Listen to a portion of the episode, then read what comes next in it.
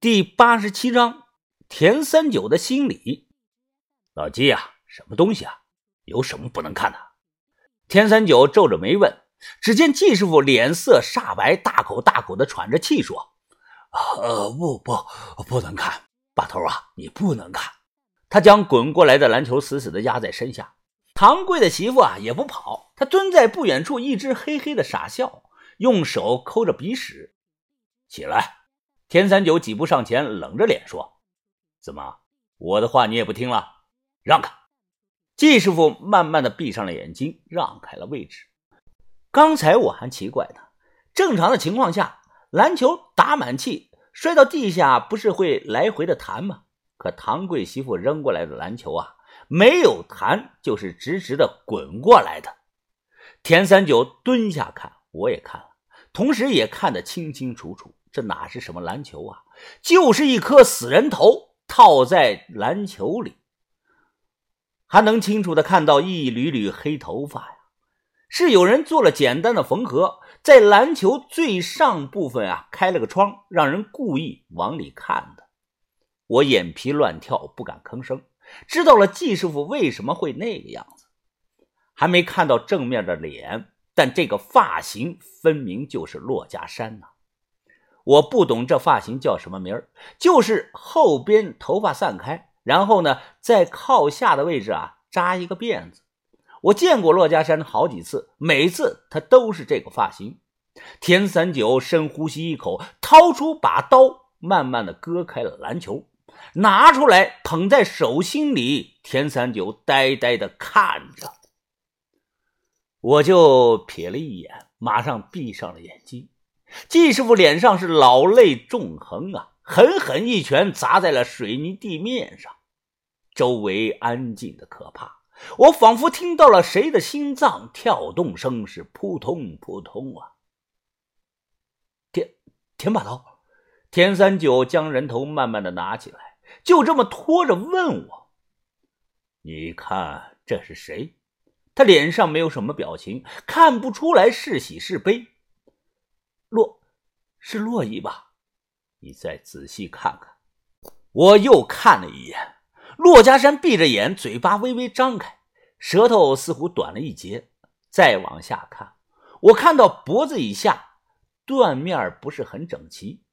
我不知道该怎么开口，结果还没等我开口，田三九突然一松手，人头咕噜噜的掉到了地上，滚了两圈。他拍了拍手，说道。是面具易容的，不用试，没有特殊的手段撕不下来。小洛在我的大本营，没人能动得了他。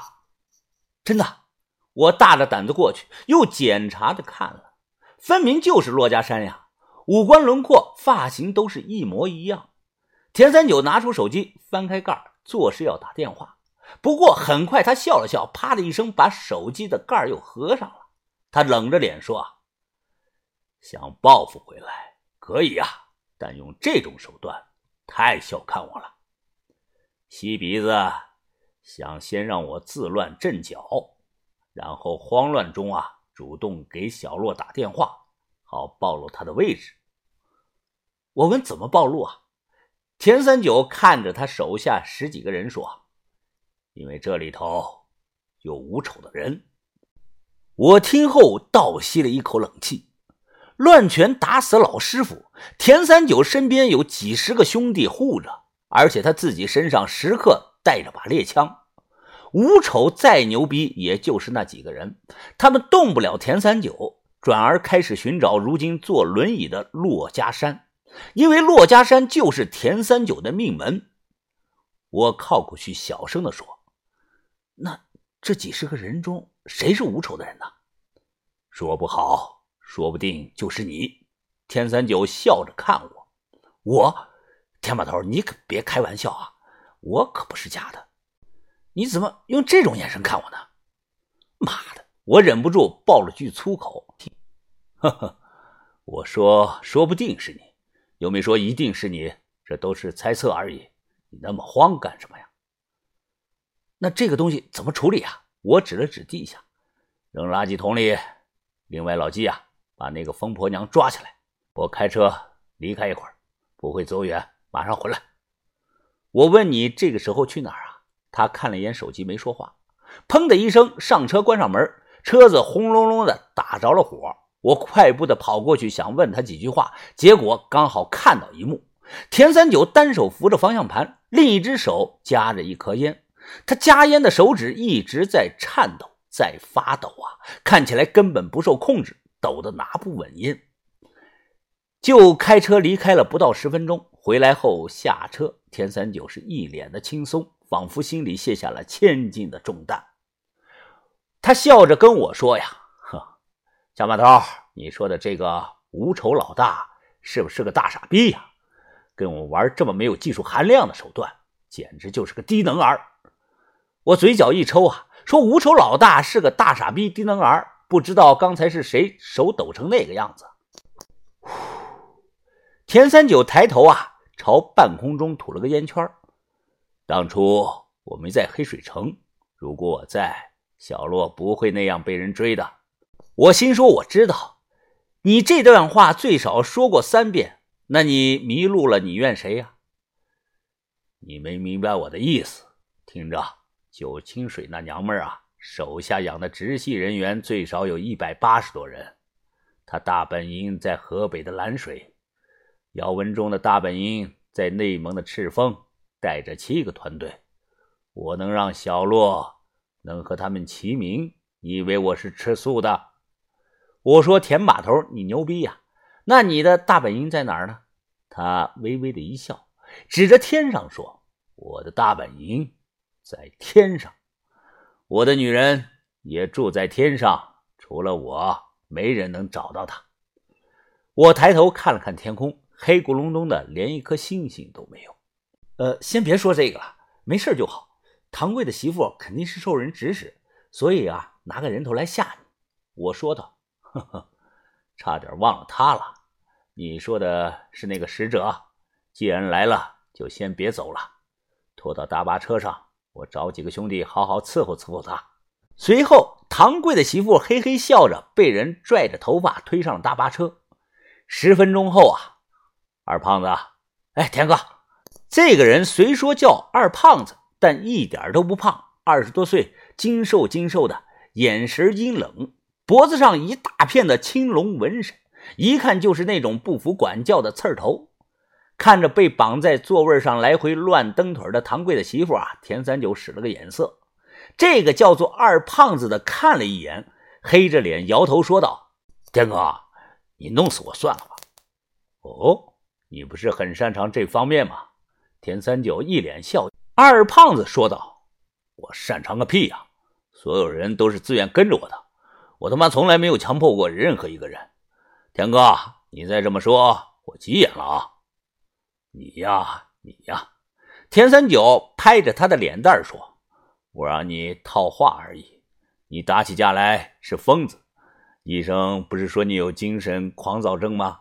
正好他也是个疯子，说不定啊，你俩有共同的语言呀，试试吧。”二胖子立即大声说：“我好了，我天天吃药，我好了。”田三九眼神渐冷，哎，二胖子最后叹了一声气，朝着唐贵媳妇走去。这个时候啊，看一个精瘦精瘦的小伙子朝自己走来，唐贵媳妇也不扭了，嘣儿，他隔空亲了二胖子一下。几个年轻人围着唐贵的媳妇啊，其中一个人问道：“哎，你他妈的倒是说呀，谁给你的篮球啊？说不说啊？不说，扒光了你的衣裳啊！”唐贵的媳妇仍旧傻笑着。这个时候，忽然听到哗啦啦的声音，几个人连忙躲开。他突然尿了，见的哪儿都是啊，劲儿很大。这他妈就是个疯婆娘！我们这么跟他说话，什么都问不出来。胖哥，你外号是“妇女收割机”，你来试试啊！知道了，起开。几个人后退后，让出位置。只见二胖子径直的坐在唐贵媳妇的对面，双手捧着她的脸，眼神温柔的说：“哎，宝贝儿啊，还记得我吗？哎，告诉我啊，是谁给你的篮球啊？”听到叫自己宝贝儿，而不是打自己、骂自己，唐贵的媳妇眼神中多了两分的迷茫。二胖子仍旧眼神温柔地看着他。突然，我我马，松开，松开，松开！疼疼的，给老子松开！唐贵的媳妇狠狠地咬住了二胖子的手腕，瞬间流血了。看那个架势啊，肉都要咬下来一块，给老子松松开呀！二胖子表情痛苦，接连用脚踹，而唐贵的媳妇就咬住不松口，呼吸之间啊，流的血把牙齿都染成了红色。妈妈逼，疼疼疼死我了，疼死我了！啊，还在那看着干嘛呀？过过过过来拽开他！几个人反应过来，连忙上前是扇巴掌、上脚踹、薅头发，费了九牛二虎之力才把人分开。二胖子捂着手腕大喊大叫，而唐贵的媳妇是一脸的微笑，嘴里上下拒绝了几下，吞了什么东西。哎呀呀，天天哥，我的手！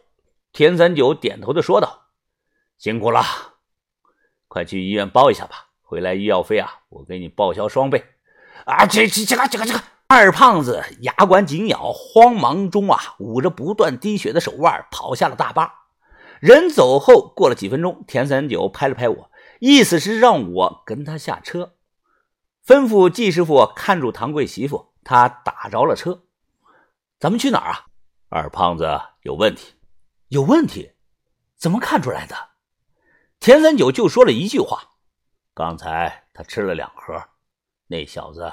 打小就不爱吃米饭，